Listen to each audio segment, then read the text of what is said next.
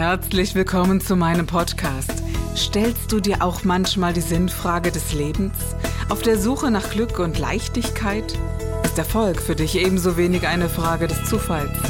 Wir reden über alles, was uns Menschen bewegt, im Kerstin Scherer Podcast.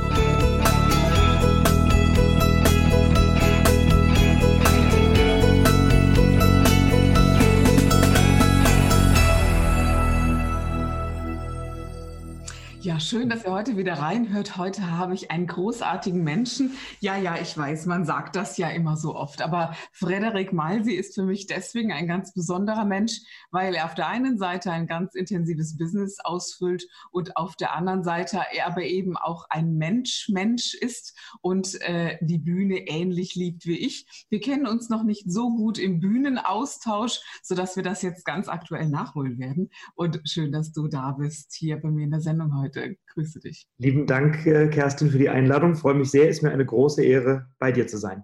Ja, es ist ja so, dass du auf der einen Seite ähm, Empfehlungsmarketing und der sogenannte Empfehlungsmagnet bist. Für mich bist du ja nicht nur das, sondern du bist überhaupt ein Menschenmagnet. Es gibt wenig Menschen mit einer Anziehungskraft und einer ja, Ausstrahlung, die ich als Herzenswärme empfinde, auf der einen Seite und einer gewissen Kraft. Und äh, die spürt man bei dir immer sehr direkt, wenn du in den Raum kommst und das, glaube ich, Frederik, hat schon seine Ursache auch darin begründet, dass du das Theater liebst. Äh, das ist richtig, oder? Absolut, ja. Also erstmal vielen Dank für deine Bewertung oder Beobachtung an der Stelle. Ähm, ich liebe erstmal Menschen und äh, das zeige ich auch gerne und ich habe vieles von dem, was mich ausmacht, über das Theater lernen dürfen, weil es war nicht immer so und äh, das Theater hat mir in meinem Leben schon sehr viel weitergeholfen. Wann war denn das erste Mal, dass du das Theater besucht hast, beziehungsweise wie bist du denn zum Theater gekommen? Ähm, also ich habe ich hab vorgestern gerade einen, einen kleinen Facebook-Post dazu abgesetzt, weil es im Staatstheater Wiesbaden, ich wohne in Wiesbaden und war da oft in den letzten Jahren, ähm, gab es eine Dame, die seit 1956 jeden Abend im Foyer saß, hinter oh. einem kleinen Wagen und ja. Süßigkeiten verkauft hat. Die so. kenne sogar ich. Mhm. Ja, Doris Eisenbach. Und die Dame ist verstorben Anfang März im hohen Alter. Ähm, und ich kannte sie nicht persönlich. Wir hatten nie ein privates Wort gewechselt. Ich habe aber immer, wenn ich im Theater war, bei ihr Süßigkeiten gekauft. Eine Tüte Gummibärchen oder eine Schokolade oder was auch immer. Das heißt, die gehörte dazu, ist eine Ikone des Staatstheaters in Wiesbaden. Und das habe ich gerade vorgestern reflektiert, ich gehe, glaube ich, seit meinem vierten oder fünften Lebensjahr ins Theater. Das sind jetzt, ich werde 40 dieses Jahr, also knapp 35 Jahre. Ähm, und da gehört sie zu den ganz liebevollen Erinnerungen, die ich hier ins Theater ganz konkret in Wiesbaden habe. Ähm, und bin meiner Mutter an der Stelle sehr dankbar, die mich in ganz, also ganz als kleines Kind schon mit ins Kindertheater genommen hat, mitgenommen hat, immer ins Weihnachtsmärchen und ähm, meine Mutter war alleinerziehend, das heißt, wir hatten nie viel Geld, aber für das Weihnachtsmärchen oder das Kindertheater wurde immer ein bisschen gespart, sodass wir uns das wirklich jedes Jahr angeguckt haben. Und dann hatte ich früher auch als Kind, als Jugendlicher so ein Theaterabo und war da einfach immer auch als Zuschauer mit dabei. Für ja, mich also war das auch immer was ganz Besonderes. Mir ging das ähnlich. Also meine Eltern haben mir das Gott sei Dank immer ermöglicht.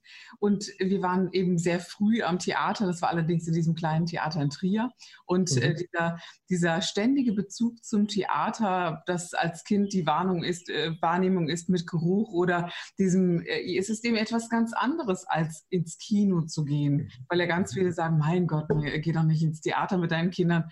Kino ist doch viel aufregender. Aber diese äh, wirklich der direkte Kontakt zur Bühne, zum Mensch ist doch ein ganz, ganz anderer als der, dass, dass wir sagen, wir gehen ins äh, Kino und äh, in diesem schnellen Tempo und all dem, was unseren Kindern dort geliefert wird. Meine Kinder fanden das Theater tatsächlich auch als langweilig zu Beginn, als wir das erste Mal mhm. da waren und sagten, naja, guck ich aber Findus und Patterson lieber im Kino und jetzt langsam kommt das, dass sie, dass sie das eben auch erleben. Und ich glaube, diese Kindheitserfahrungen, das macht sehr viel aus, um zu sagen, mhm. man möchte da irgendwann auch hin. Wann bist du denn zum ersten Mal selbst auf die Bühne gegangen? Wie alt warst du? Also ich habe als ähm, Sechs- oder Siebenjähriger bei uns in der Kirche im Krippenspiel dann immer mitgemacht. Ne? Und dann war ich am Anfang irgendwie, haben die für, also die haben dann mir irgendeine Rolle reingeschrieben, weil ich irgendwie zu tapsig war, um irgendeinen Engel zu spielen oder so. Und dann saß ich halt eher im Gang und dann haben sie mir das verkauft als Theaterrolle und ich wäre da ganz wichtig als, weiß ich nicht, Heuballen oder sonst was. Ähm, und, dann, wurde das aber später äh, nach den Krippenspielen, dann habe ich im Schulchor gesungen und war dann tatsächlich bei uns in der Schule in der Theater AG und da war ich so 14 oder so. Und ich bin tatsächlich bei uns, also ich bin eigentlich eher ein introvertierter Mensch, ähm, was viele nicht glauben, die mich auf der Bühne erleben, weil ich ja dann doch durchaus explodiere. Ähm, aber ähm, so im direkten Kontakt bin ich eher introvertiert. Und ich bin tatsächlich in diese Theater AG gegangen, weil ich eine Möglichkeit gesucht habe, eine andere Seite von mir zu finden, weil ich mit meiner Schüchternheit oder Introvertiertheit nicht so glücklich war, aber dann nicht aus meiner Haut rauskam. Und dann habe ich ähm, ja, meine Eltern überreden können, in die Theater AG zu gehen in der Schule, statt Latein. Das war eine ganz gute Wahl. Und, und ähm, habe das dann gemacht und, und habe so mit 14 so ernsthaft das erste Mal, 14, 15 auf der Bühne gestanden. Aber war das bei dir dann nicht so, dass du die Bühne irgendwie auch unbewusst immer gesucht hast? Ich würde das von mir eigentlich gar nicht behaupten, aber mein Bruder sagte dann äh, immer so zu mir, doch, das war immer bei dir, dass du diese Bühne gesucht hast. Ich kann mich da gar nicht so dran erinnern, würde mich auch als introvertiert bezeichnen, aber ich glaube, es geht beides. Findest du, findest du nicht? Doch, also ich habe ich hab das mal gelernt, dass ich situativ extrovertiert sein kann. Ne? Ja, genau. so, also mhm. ich, brauche, ich brauche nicht immer den Mittelpunkt und ich brauche nicht immer die, die große Bühne und die Anerkennung. Ich kann auch gut mit mir selber sein und ich schätze mehr das direkte Gespräch mit einer Person oder zwei als jetzt die Riesenparty. Das war bei mir schon immer so.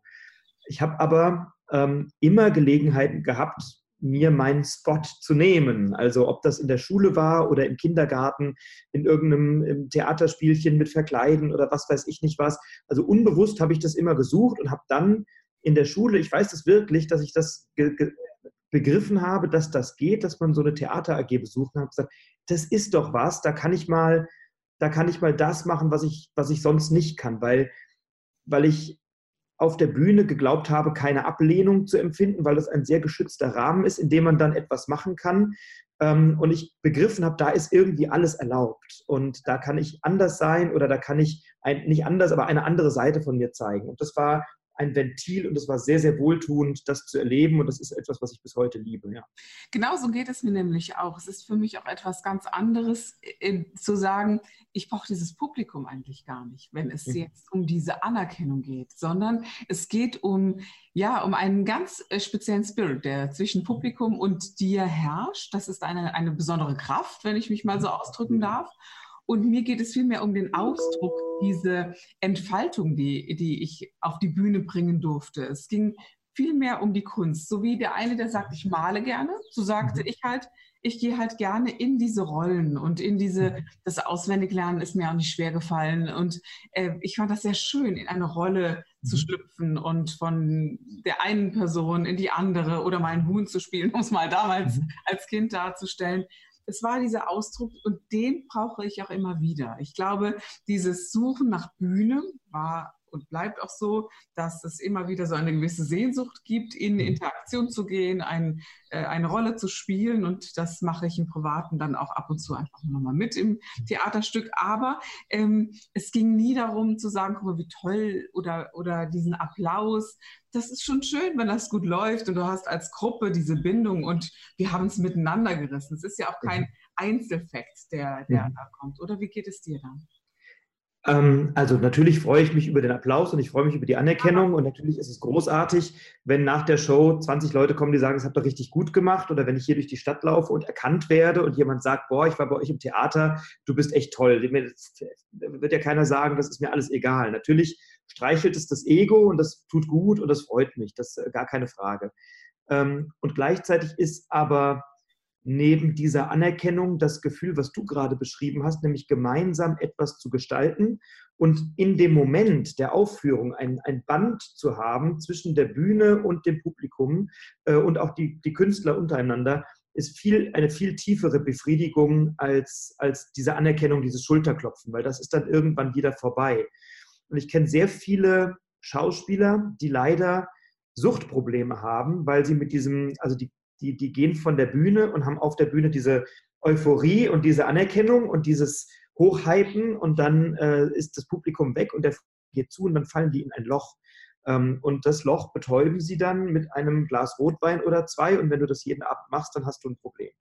Ähm, und ich kenne Schauspieler, die in ihrer WG sind oder in ihrer Wohnung sind und Wäsche waschen und Wäsche zusammenlegen und sagen, ist das nicht verrückt? Abends werde ich gefeiert und jetzt muss ich Wäsche zusammenlegen. Sag ich, ja, Schätze, das müssen wir alle. Also genau, so, ja. Dinge, die da entbindet uns, glaube ich, keiner von, nämlich irgendwie unsere Wohnung sauber zu halten, unsere Wäsche zu waschen, Bett zu beziehen und so. Genau. Da musst du auch als äh, vermeintlicher Star ran. Und es gibt Leute, die aber genau damit ein Problem haben, dass sie nicht von morgens bis abends gefeiert und gehuldigt werden, ähm, sondern diese Bestätigung sich auch mal selber geben müssen und sagen, hey, ich mache einen guten Job, ich habe eine tolle Verbindung, ich kann da glänzen, ich kann den Leuten was geben, aber danach, wenn das Licht aus ist, bin ich halt auch mit mir selber zufrieden und kann mir da die Anerkennung geben und lese ein Buch oder meditiere oder gucke einen Film oder was auch immer, aber ähm, muss dann nicht jetzt noch heimkommen und geklatscht bekommen. So, ne? Ist, äh ich glaube, das kennen wir aber alle. Ne? Es ist ja ganz ja. extrem, wenn du so einen riesen Hype erlebst und du sitzt dann auf einmal auf der Couch. Wow. Es ist ja ein, ein Loch, das ein Klassiker ist und der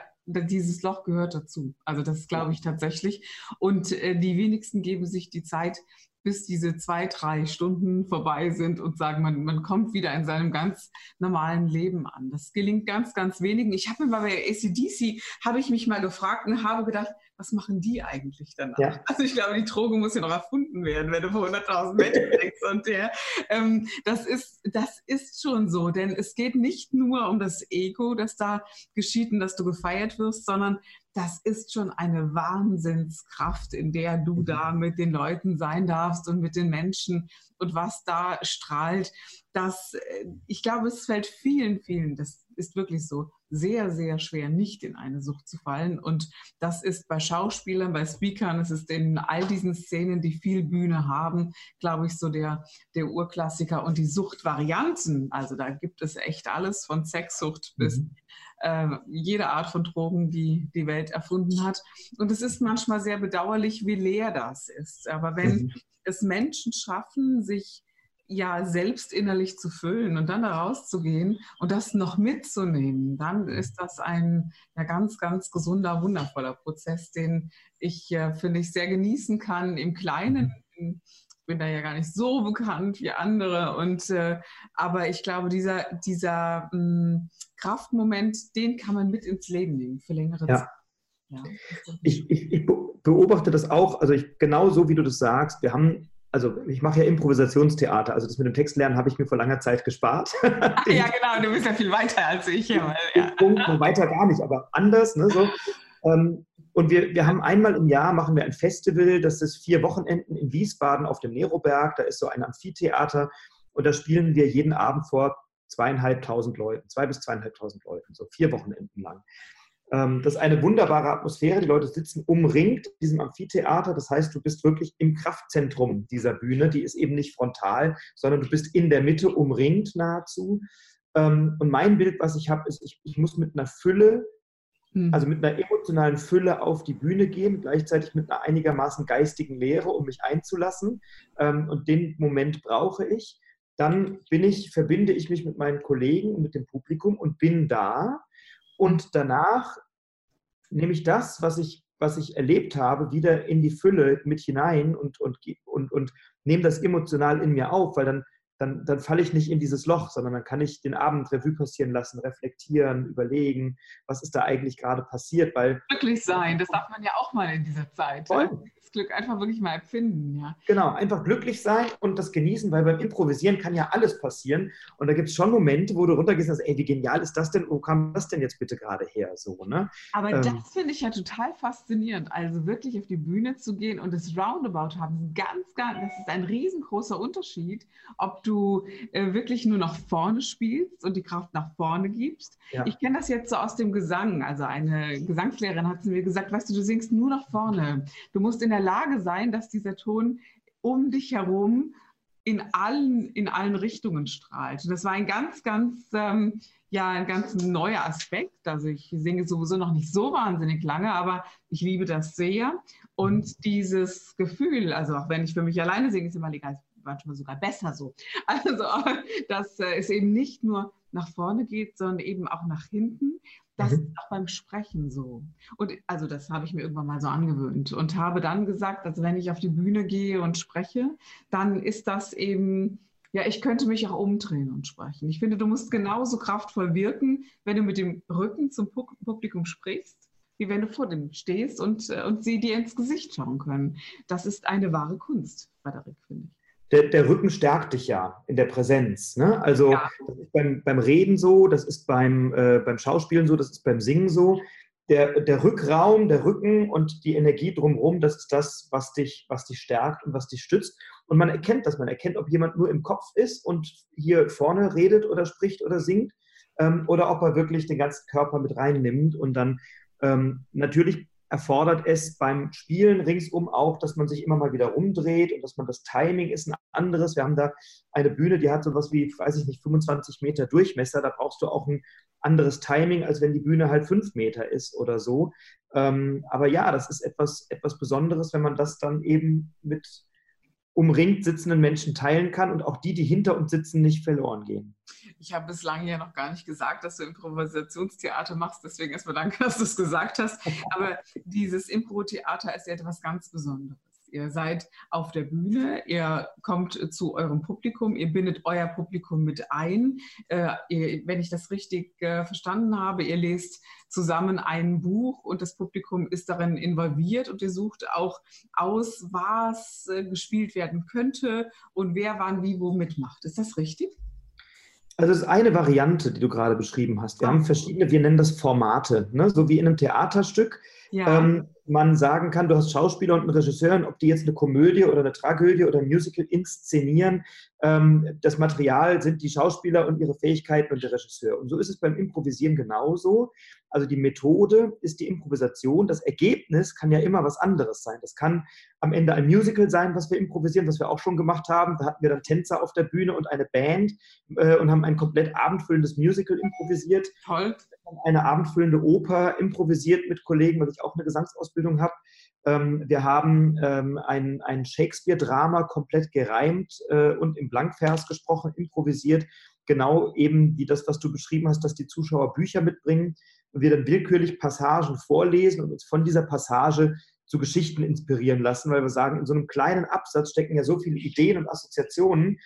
Eine ist in dem Buch aufgeschrieben und die andere, die präsentieren wir und das wird eben dann mit allen Kollegen und mit Musikern gemeinsam äh, improvisiert. Und da gibt es die unterschiedlichsten lustigen ähm, Comedy-Formate, genauso wie es auch ernsthaftere Formate gibt. Also bei einem Shakespeare-Drama, da geht es schon zur Sache. Ne? Das ist nicht nur lustig, da sind auch lustige Elemente, aber da geht es um die existenziellen Fragen. Liebe, Tod, Krieg, Intrige, also das ganze Programm, was mhm. Shakespeare uns bietet, das setzen wir dann um und auch durchaus mit der Intensität und der Ernsthaftigkeit, die es dann braucht, ohne kitschig zu werden ähm, und natürlich auch oft mit dem Augenzwinkern, aber improvisieren kannst du durchaus auch sehr ernsthafte Dinge.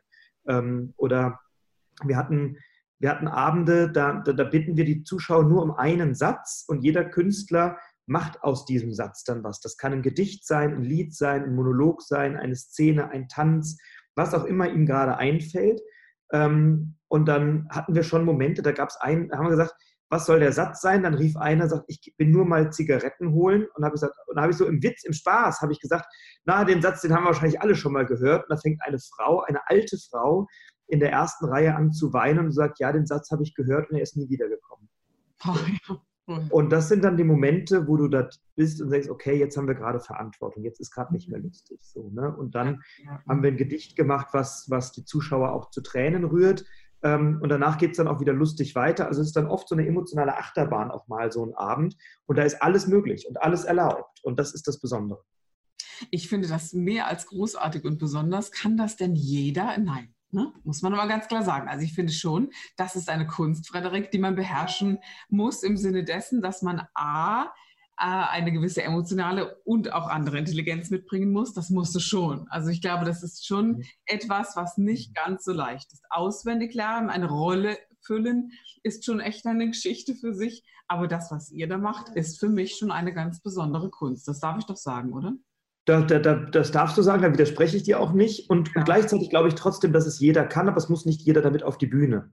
Ja. Ähm, so wie auch jeder singen kann oder ich lerne seit ein paar Jahren Geige, das macht mir Freude, aber es will keiner hören. Genau niemand. Ja, ja, ja das sagen dann vielleicht ähm, Und das ist beim Improvisieren auch so. Wir haben, wir geben auch ja Kurse oder haben eine Akademie, wo wir Leuten Improvisieren beibringen auf unterschiedlichen Leveln. Mhm. Ähm, und natürlich muss da nicht jeder noch auf die Bühne und dafür Geld nehmen, weil du hast ja auch eine Verantwortung als Künstler, Leute schenken dir Zeit und Geld dafür, dass sie dich angucken und nicht alles, was man sehen kann, muss man sich angucken.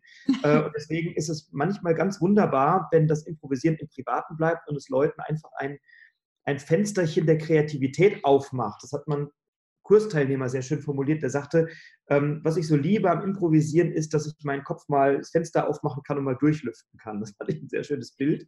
Und er muss aber nicht damit auf die Bühne. Aber im Prinzip, bestimmte Dinge kann schon jeder lernen. Ne? Ich habe so ein ganz spezielles Bild auch von Bühne. Ich glaube, zum einen natürlich haben wir diese klassische Theaterbühne, diese haptische Bühne und die, von der wir auch ganz klar sagen, das ist, wir gehen jetzt auf die Bühne, wir sind dafür gebucht oder so. Aber im Grunde genommen ist es doch so, dass jeder Mensch eine innere Bühne hat. Denn schlussendlich nehmen wir Rollen ein in diesem Leben. Wir stehen morgens auf. Die einen sind dann eben die Mutter oder der Vater. Dann gehst du arbeiten, dann bist du in, ein, in deiner Position. Auf, auf, nehmen wir mal eine, eine Arzthelferin. Eine Arzthelferin sitzt dann eben am Empfang und ist dann in dieser Rolle der Arzthelferin. Damit hat sie auch eine gewisse Bühne, um es mal so auszudrücken. Und die Frage ist doch dann, wie willst du agieren auf deinen unterschiedlichen Bühnen und wie authentisch bist du? Und ich glaube tatsächlich, so authentisch wie du als Mutter sein solltest, so authentisch solltest du auch auf einer Theaterbühne sein. Diese Unterschiede sollte es gar nicht geben. Ja, und, und da bist du ja ganz nah dran an der, an der klassischen Theatergeschichte. Äh, wenn wir in die Antike gucken und die antiken Dramen, ähm, Theater ist entstanden, weil man dort Probleme, die Menschen haben könnten, probehalber schon mal gelöst hat. Ja, manchmal, indem man den Vater vergiftet oder die Mutter ermordet hat oder einen Krieg angezettelt oder sonst was. Aber Menschen sind früher ins Theater gegangen, um zu sehen, ach Gott sei Dank, äh, bei anderen ist ja noch schlimmer. So, und bei mir ist alles in Ordnung oder ich sehe, wie die damit umgehen. Ähm, und ich glaube, dass wenn du Theater spielst und das ganz im Hobby machst oder dich damit beschäftigst, ob das, was weiß ich, an der Volkshochschule ist oder bei einem Privatlehrer oder sonst wo, dann, dann lernst du Seiten an dir kennen, die du vielleicht nie brauchst, vielleicht aber brauchst du sie mal. Also wenn du mal ge gelernt hast, wenn du eher ein zurückhaltender Mensch bist oder ein, ein, ein, ein, schüchterner Mensch, ein Mauerblümchen oder was und, und immer sehr leise sprichst und dich nicht traust, mal zu deiner Meinung zu stehen und dich dich unterbuttern lässt oder ein Autoritätsthema hast oder sowas und du hast es im Theater mal angewandt, in einer Rolle das gemacht, dann hast du damit eine Fähigkeit gelernt, die dir im Leben hilft, weil vielleicht kommt irgendwann dir blöd, äh, jemand blöd und dann hast du gelernt, was kannst du körpersprachlich machen, was kannst du stimmlich machen, wo kriegst du die Energie her und plötzlich kannst du eine Seite zeigen, die du dir im, in der Ernstsituation, im Konflikt oder im Privatleben nie gegönnt hättest, weil du sie aber aus dem Theater kennst, kannst du es plötzlich abrufen und kannst es nutzen für dich und kannst in, diese, in die Rolle oder man kann auch sagen, in die Kraft, in die, in die Möglichkeit reingehen. Und das ist etwas ganz Wunderbares. Das war der Gib dich ganz Podcast mit Kerstin Scherer. Wenn du mehr über mich erfahren möchtest, dann gehe auf meine Website www.kerstinscherer.com oder besuche mich ganz einfach bei Instagram Co. Du interessierst dich für bestimmte Themen, die du jetzt noch nicht gefunden hast? Dann schreibe uns eine E-Mail an info@kerstinscherer.com. Wir freuen uns auf dich.